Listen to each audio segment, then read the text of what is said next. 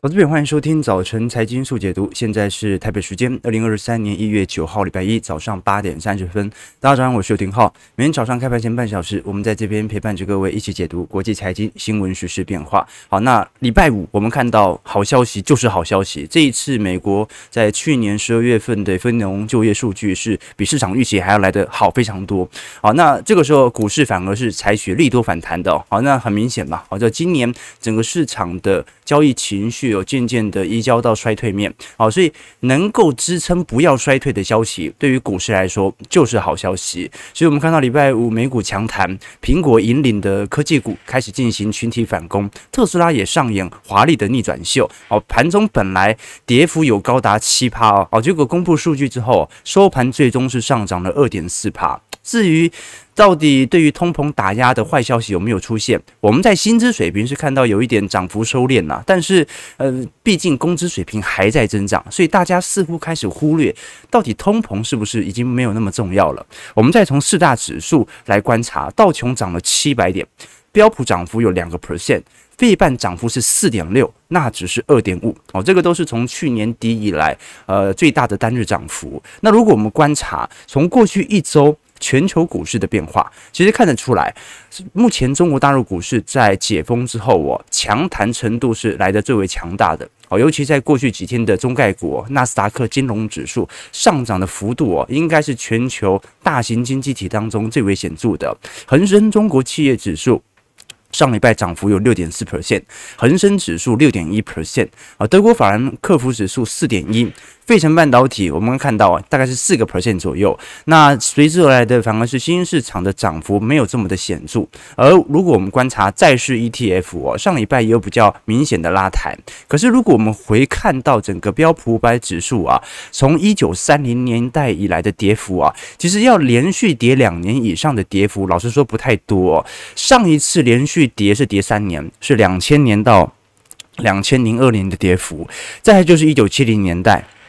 再来就是一九三零和一九四零的大萧条了，所以其实历史上出现呃那种长期的熊市啊，高达一年度以上的熊市持续力度，其实在历史上并不常见啊。所以如果今年，还是属于收黑的啊，收年 K，也就是说今年开盘价啊，今年收盘价比今年开盘价还要来得低的话，那么等于是创了二十多年以来的记录了。那当然呢，过去我们看股债投资者的表现，去年六四股债投资者大概整体绩效是负一成六，按照过去经验呢。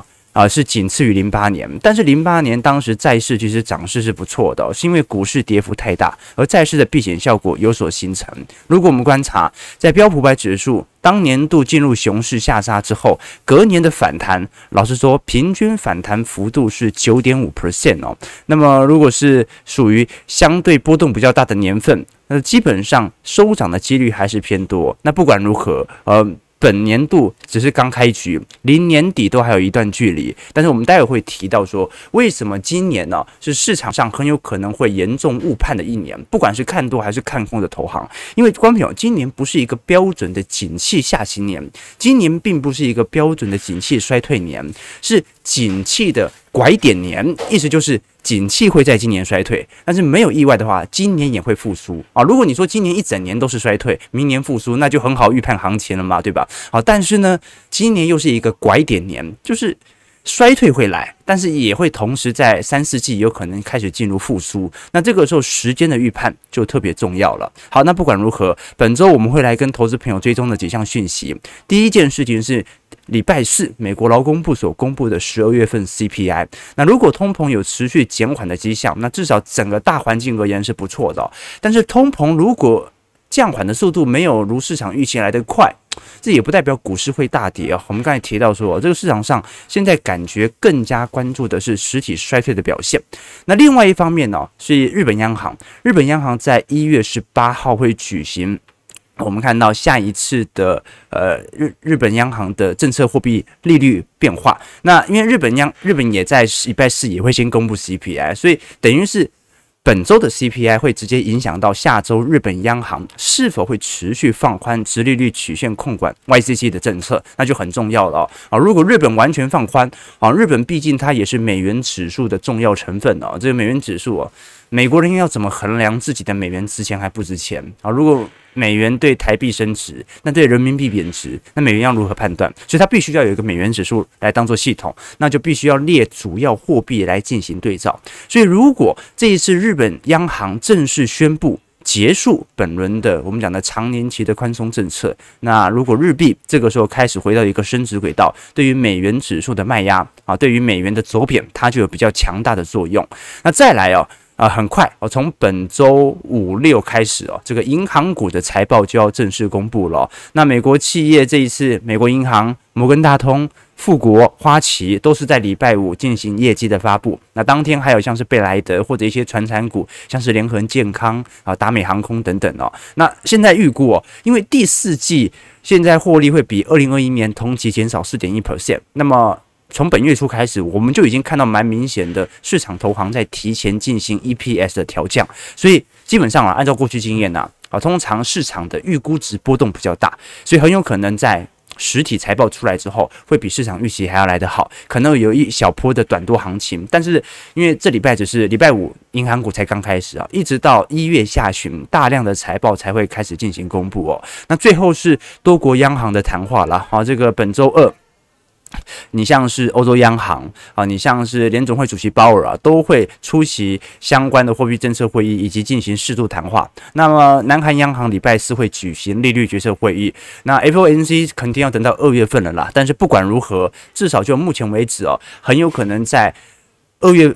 召开的联总会 FOMC 会议之前呢、重新尝试跟市场沟通，让大家知道一下联总会的基调为何。OK，这个是本周我们会来跟投资朋友关注到。那我们先回顾礼拜五的非农就业数据到底表现为何？其实很有趣哦，因为礼拜五、非农就业数据增加二十二点三万人，这是比市场预期还要好的非常多，而且失业率还从三点七降回到三点五。而、这个就业市场正在好转当中哦。那平均时薪呢，增幅呢低于预期，但是还有四点六 percent。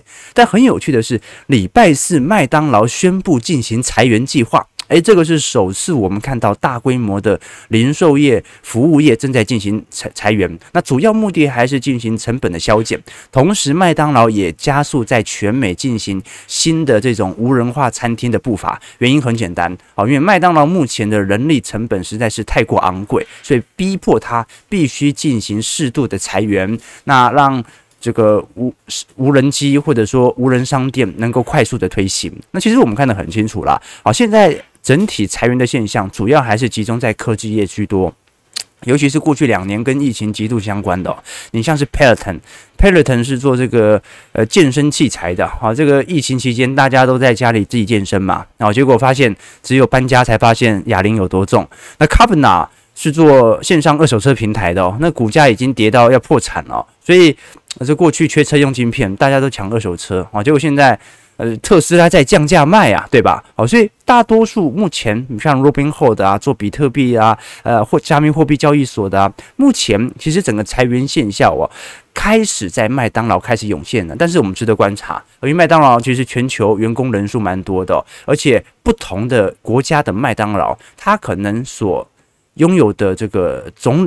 总的管理部位啊，或者我们讲的管理权哦，并不是在美国本土，像台湾的麦当劳就已经卖掉了嘛，不归美国管。好，所以我们到时候要来观察一下它的裁员人数到底有多少啊？你就裁个。一两万人对于麦当劳的总员工人数来看是不高的，所以要来观察一下，它只是为了做一些成本上的总结，还是因为麦当劳的营收预期正在下滑，逼迫它必须做大幅度成本的控管。好，那我们先回来看一下非农就业数据的变化。这一次非农就业数据，我们刚才提到，十二月份是二十二点三万人哦，本来预期是二十点二万人，这比市场预期来得高。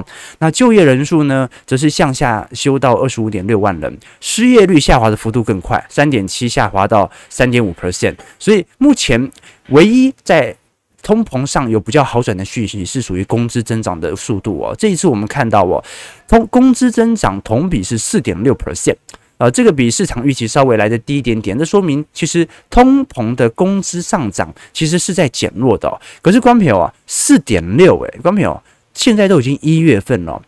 今年一月的工资的增长都比去年一月还增加了四点六帕，尤其现在又是景气下行，所以观众朋友可以理解到，应该讲不好意思，去年十二月啊都比前年十二月还要高，所以今年除非啦。能够快速的下滑到接近零，要不然呢，这个工资对于通膨的拉抬作用，它可能仍然会十分明显。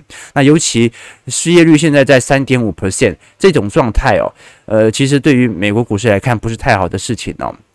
那就是说，时薪的下滑速度，第一，因为失业率还偏低，它下行速度很慢。那第二点呢，失业率这么低，这就代表着，就算科技业裁了再多人，这个零售业它的缺工程度都硬是把失业率给拉下来。这是我们看到最为显著的状态哦。观众朋友，如果我们把长周期来做观察，从实质失业率来做观察，现在几乎等同于充分就业哦。我们看到，呃，过去的失业率哦，大概平均都大概在四趴左右，都已经达到。充分就业，更何况现在是三点五 percent。好，那值得观察的几项数据哦，我们来做了解哦。目前如果是以各项部门来看，医疗保健业哦，在十二月增加了五点五万人的就业缺口。那么休闲娱乐和酒店业增加六点七万人。那其他服务业呢，也在陆续上升当中哦。那没有变化的是什么呢？没有变化的是属于政府部门。看零售业，也就是说，零售业基本上在十二月份呢，它虽然呃这个麦当劳感觉好像要宣布裁员了，但是它就业人数并没有出现大幅变化，所以今年元月份哦，会不会有新一波的传导链传导到实体服务和零售业，值得观察啊。那有好处的好转的现象现象啊，应该是从全职工作者和这个我们讲的这个 part time 啊兼职工作者当前的变化。我们看到在过去一段时间呢。很多的投资人呢，他都是属于呃减少全职工作，往兼职工作的方向来做移动，那这样就会形成统计上的严重误差，那就是呃你减少全职，照理来讲其实是在。可能有的些人被裁员，然后有些人可能是正式的工作没有了。但是你只要兼职的工作，它的增量比全职工作的工作数的增量还要来得多，那非农就业人数就会上升。因为非农就业人数哦，它跟单纯我们统计的就业人数不一样，它是只要你多做一份工作，比如说平时有正职，下班去兼个 Uber E 啊，那你就非农就业数据就会多一个。但是这不代表经济状况多好，可能只是因为通膨很贵，大家尝试着去兼职或者生活呃就业习惯的改变。但就目前为止，我们看到在整个十一月份到十二月份啊，基本上全职工作者啊已经没有主动离开的现象了，大部分都是我们所看到的兼职工作者正在大幅度的上升。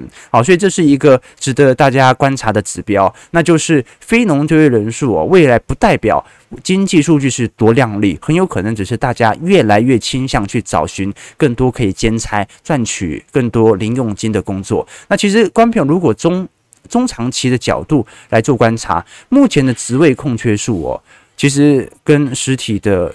失业人数中间的 gap 还是非常大。如果以美国各行各业的非农就业情形的恢复情况哦，目前能够有大量恢复的，大概就是属于运输业啊。就现在美国不太缺司机，然后呢，IT 业也不太缺，商业服务也不太缺，金融也不太缺。那但是我们看到的休闲酒店业。啊，或者一些公用事业部门哦，目前来看恢复率并不是特别好，所以老实说，还是有很多部门属于高速缺工的情况。那如果我们观察到现在，为什么我们过去说，就算美国人主动离职，我们待会看辞职率哦，也不代表离职代表着市场就业市场部门的不好。原因是，观众朋友，你看到这张图表的黑色线呢，是美国目前。跳槽者的薪资的增速，哦，就是在二零二一年到二零二二年啊，全球有非常明显的就业结构的改变，有些工作值钱，有些工作是完全不值钱了，所以这个时候跳槽者的薪资增长的速度哦，一直到十二月份哦，都还有八趴到九趴左右的增长幅度，那么留职者的薪资增长幅度，就是你原本就在这家公司，那随着景气的调升，大概还有四趴左右。所以，观众朋友可以理解到，目前我们如果从全球的招募率跟辞职率来做观察，过去来看呢，招募率跟辞职率它是一个几乎是联动的情况啊，时而上上下下。但是从二零二一年以后啊，这个 gap 就不断的扩大。那这个 gap 扩大，你看辞职率远高于招募率哦，不代表说大家都在辞职。而是说辞职和招募的比例的这个中间的缺口在不断扩大，就代表着现在就业形态有非常大幅的改变，你无法用单一数据来判定目前劳动力市场好还是不好。哦，所以总归而言，非农没有想象中来的差，不代表经济数据有多好。那工资水平没有。这个比市场预期来的高，也不代表没有通膨压力，因为工资还在增长当中。所以现在整个劳动力市场哦，大家所看到的就是哦，那今年不会那种大萧条了吧？所以才会有这种股市上的反应。这个是主要普遍我们所看到市场上哦能够反映的层面啊，就是这项数据大多数反映的是。不会进入萧条即可，所以再再说明了今年的交易情绪哦，主要还是从通膨移交到衰退面。好，那我们来观察，刚才讲的其实就是服务业的劳动力人口有十分大的支撑。可是，在礼拜五，美国服务业 PMI 也正式公布了，这一次十月份的呃十二月份的 PMI，服务业是跌到四十九点六，正式进入到紧缩格局。我们过去跟投资朋友讲过。制造业，呃，应该讲经理人采购指数五十以上是扩张，五十以下是紧缩。那么随着服务业 PMI 跌到五十以下，就代表着服务业目前也正式进入了紧缩格局。那就代表着，其实服务业本身的成本上的上上扬，已经压缩到这些服务业的实体获利。那加上过去我们跟投资朋友提到哦，因为很多美国的标普百企业，它的实质的营收来源呢，并不是来自于美国国内。而是来自于海外，哦，那你像是麦当劳或者星巴克，全球大概有一半的，应该讲美国企业有一半的营收哦，都是来自于海外。那么美元指数在过去一年当中啊，保持着如此之强劲，它也意味着，呃，这些海外的企业，美国，呃，这个座机美国放眼海外的美国企业，老实说，所赚到的外汇啊，其实换算营收都不太值钱啊，因为美元当时在一个强势格局嘛。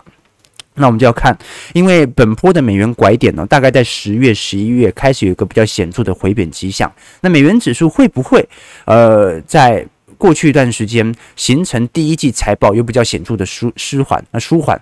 这是很有可能发生的。其实美元在过去一周表现算是蛮弱的了。我们看到，啊，这一次又贬回到一百零三了。哈，本来以为整个势头在年线上有所支撑，开始重启哦。但是现在卖压又回笼了。那很有趣的一件事情是，美元都都都已经这么弱了，上礼拜原油价格还重跌了八个 percent。哦，从周跌幅来看，我们看西德州原油目前大概跌到七十二、七十三块左右哦。其实整条的下降压力还是非常显著的。但是如果我们观察其他大宗资产，也有类似的情况，就是美元现在已经不升了，可是大宗资产都崩了，这就说明目前整个市场的交易情绪真的就是衰退。管你美元升还贬，反正大宗资产已经没需求了，大家都在走皮当中。我们看一下天然气价格哦，天然气价格跌幅也非常显著哦，从当时的三百五十块跌到现在只剩下不到一百块哦，大概在七十块左右做震荡啊。那如果我们看欧洲的电力价格，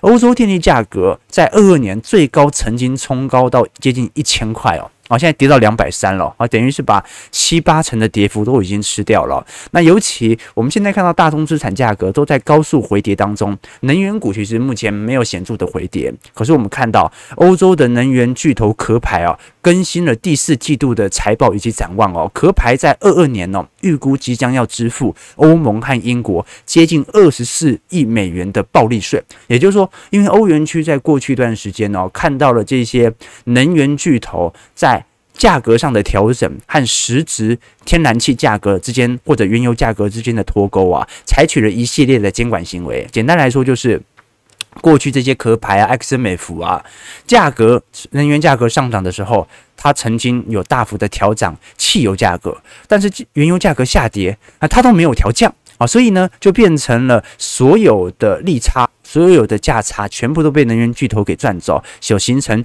啊这个市场上的监管行为。那如果我们观察到，呃，能源股它就是标准的传产股嘛，我们以罗素一千价值股和罗素一千的成长股，各位就可以观察到中间的脱钩情形为何了。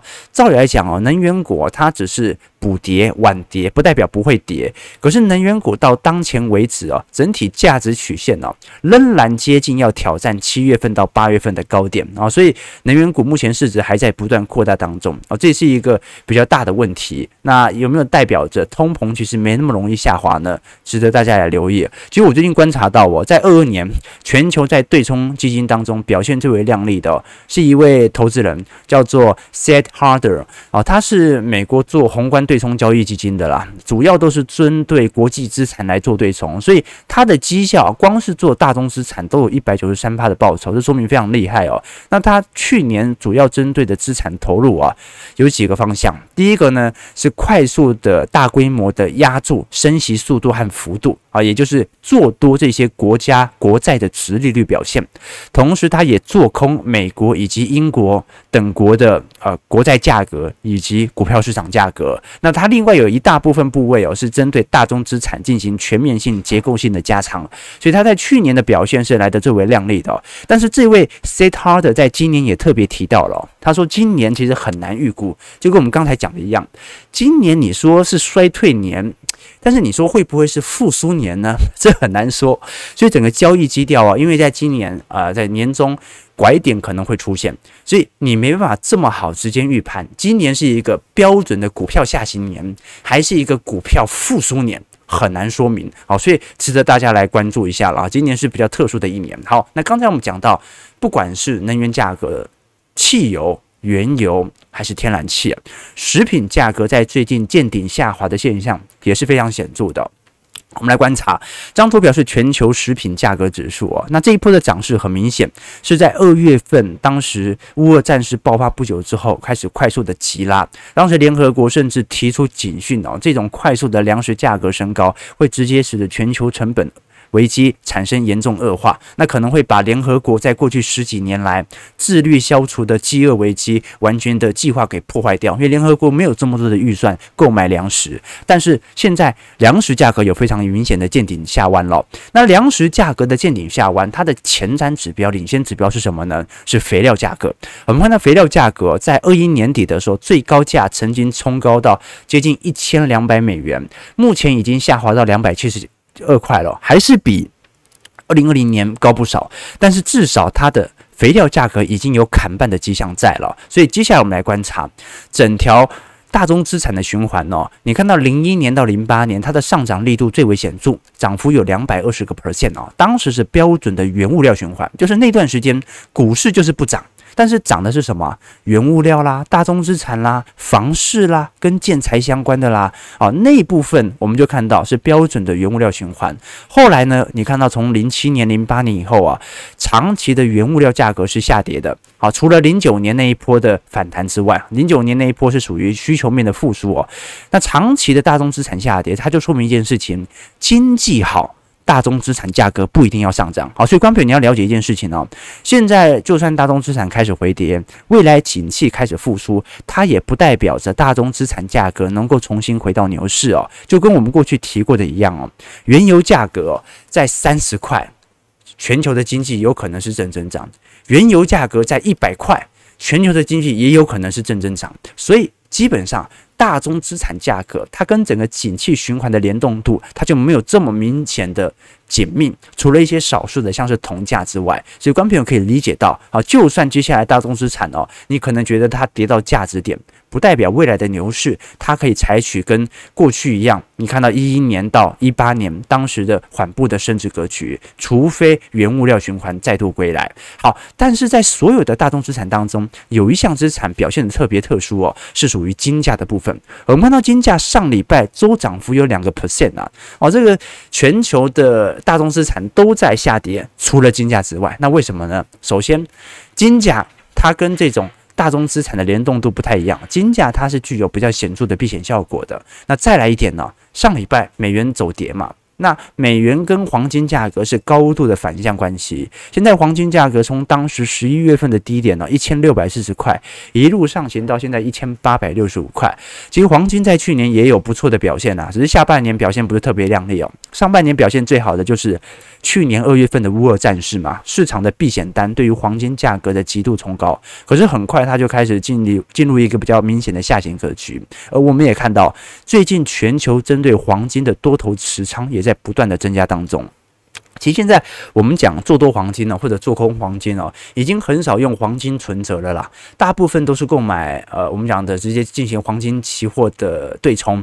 那有些人购买黄金 ETF，但是现在大部分的黄金 ETF 都不是属于现货结算，就是就连这些期货商投信，它可能可能本身都没有持有。黄金实体黄金，它也是跟海外指数进行联动，所以大部分现在的黄金交易都是进行期权。那我们看到黄金期权目前的多单正在大幅推升当中。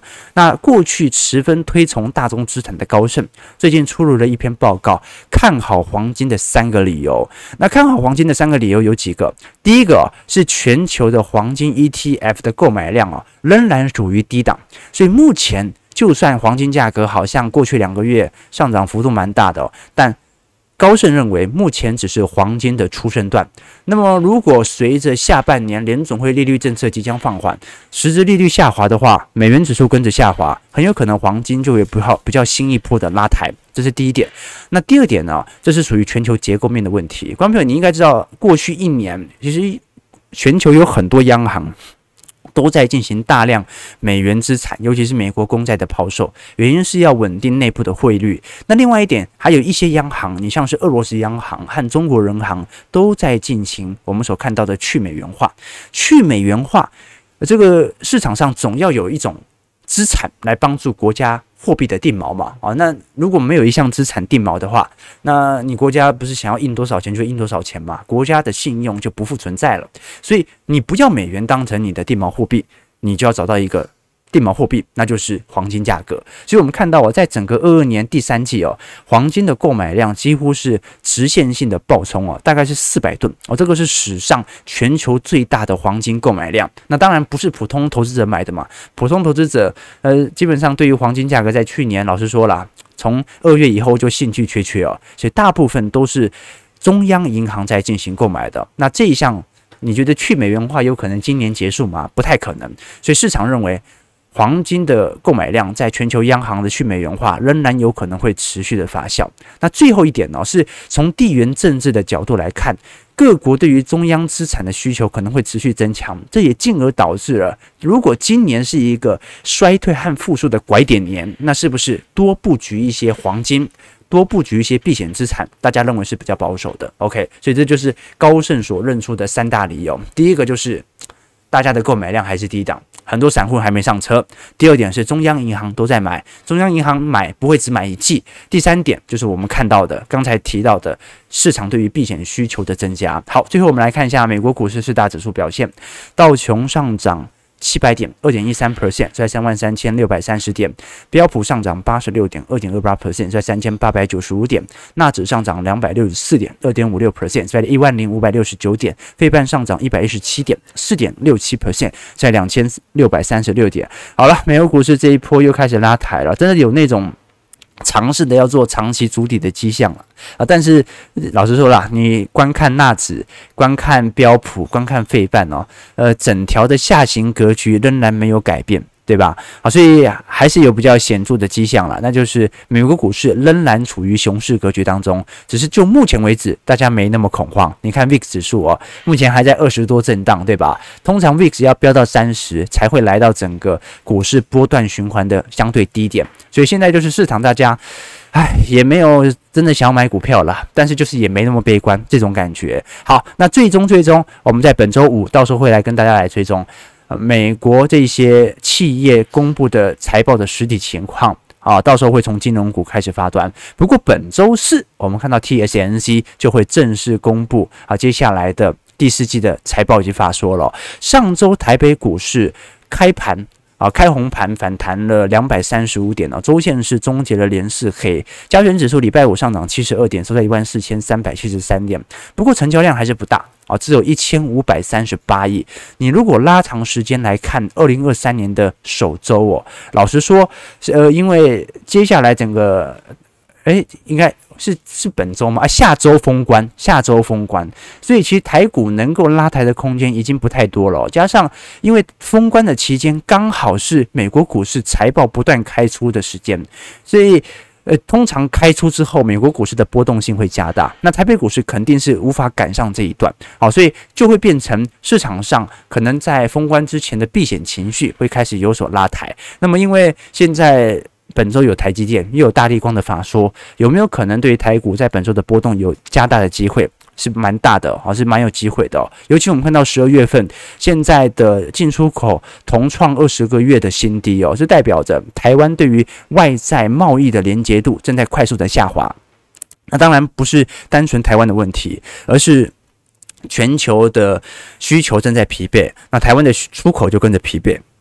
台湾的出口疲惫，台湾就不需要进口这么多的半成品嘛。好，所以不管如何，本周我们就是先关注在台积电以及大立光的法说情况。那如果是从台币角度来看的话，目前大概守稳在三十点五到三十点六这一块区间，老实说算是蛮强劲的了。就台币感觉不管是央行的稳汇政策，还是外资的卖压，都稍微有一点暂缓。但是我们过去也提到了，外资不一定在今年上半年会有大幅回补的迹象在，尤其最近很。多外资针对今年一整年的新兴市场亚洲展望，普遍看好中国市场啊，但是唯独完全看好整个大中华地区，那就是因为台湾市场啊，外资普遍认为还是有属于地缘政治的风险的。我们从过去几次的经验就看得很清楚了。你像是《经济学人》啊，去年的二零二三年的年刊啊，他当时呢就把这个蔡英文啊、拜登啊、习近平啊。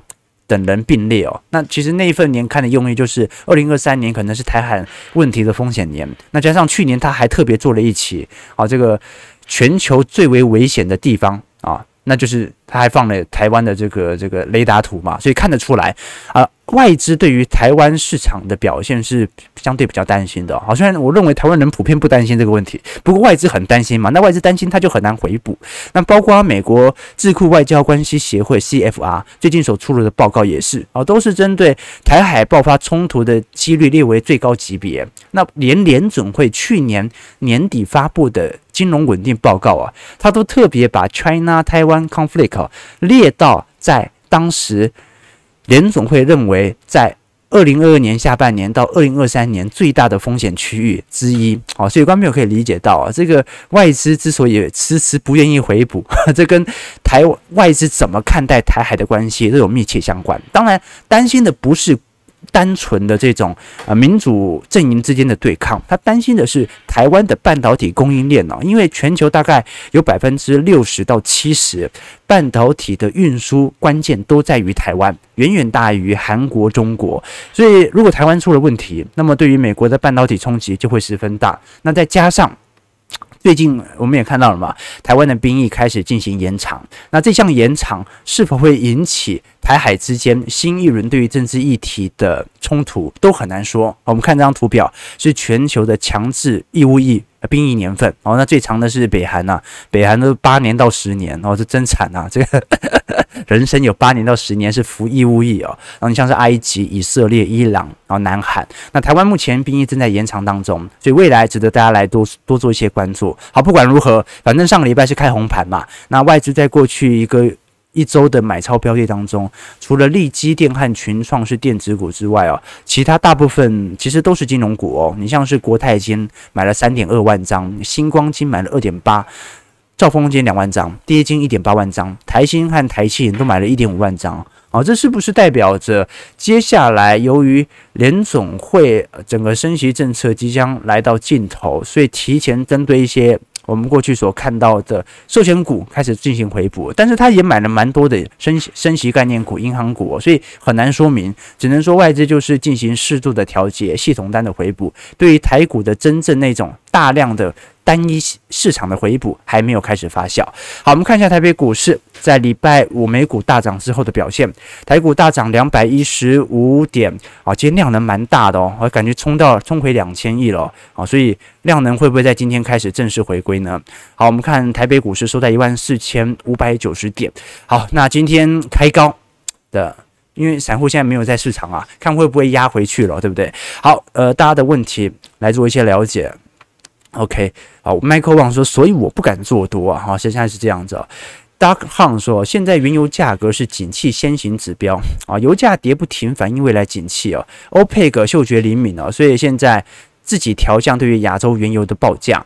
啊，也是也是一个方式啊。不过我总觉得能源股的反应是真的比较慢哦。哈，你光妹你要想看，那原油价格跌成这样，能源股到现在还赚得盆满钵满呐，对吧？OK，每一季财报都在创高。这个阿秋说。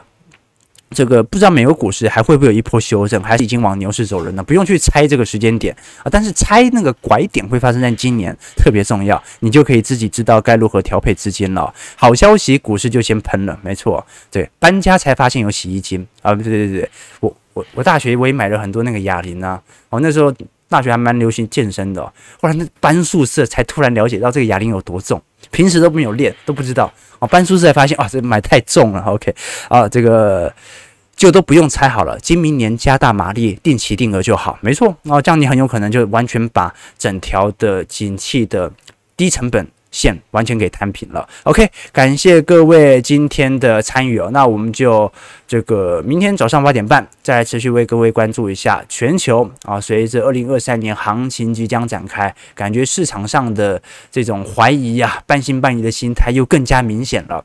但是呢，你也没有看到极度恐慌发酵，所以要如何来观察全球在二零二三年的国际局势？那就要请大家来持续关注我们游艇号的财经号角频道了。感谢各位今天参与，我们就明天早上八点半早晨财经速解读再相见。祝各位投资朋友开盘顺利，操盘愉快。